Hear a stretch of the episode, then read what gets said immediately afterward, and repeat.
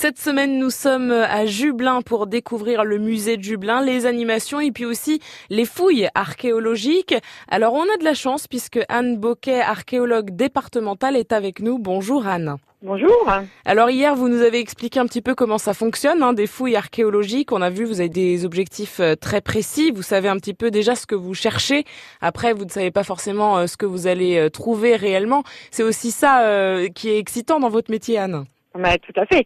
La passion d'un archéologue, c'est de, de, de, comprendre en fait, de comprendre ce qui s'est passé, et justement, récemment, vous avez euh, découvert plusieurs bâtiments. Est-ce qu'on peut résumer en deux mots euh, l'histoire de ces bâtiments? Qu'est-ce que c'est exactement? Alors, le site a de multiples vestiges qui s'étalent sur une chronologie assez longue, hein, puisque les premiers vestiges sont d'époque gauloise, donc du 1er siècle avant Jésus-Christ.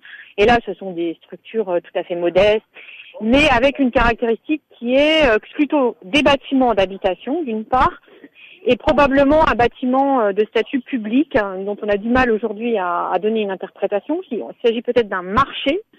Et puis euh, tout cela est bordé par un, système euh, de rues, c'est-à-dire qu'on a une très grande rue qui faisait 7 mètres de large, qui était bordée d'une colonnade et qui permettait de relier en fait les monuments publics, donc le théâtre au temple, et qui passait donc à côté de ce quartier.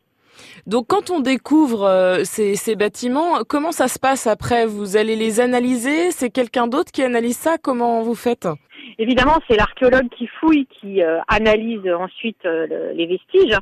Et donc là, c'est un lent travail qui commence d'interprétation des données, de reprise de tous les relevés de terrain, tous les dessins que l'on a fait pour les remettre au propre, pour voir les éléments qui fonctionnent ensemble, ceux qui sont antérieurs aux autres, etc. Et donc restituer l'histoire euh, du quartier. Alors le site de la fouille archéologique à Jublin est visitable. Hein. Et puis à côté de ça aussi, il y a des ateliers pour les ados, donc ça ce sera le 22 juillet. Et puis le jeudi 8 août à 14h, ça dure à peu près euh, deux heures, donc euh, j'imagine qu'il faut réserver. Tout à fait, c'est conseillé, hein, surtout pour les ateliers d'ados, où là les places sont limitées. Les visites, c'est un petit peu moins vrai parce qu'on peut faire une visite avec plus de monde, mais sur des activités, là il vaut mieux réserver. Merci beaucoup Anne Boca, à bientôt.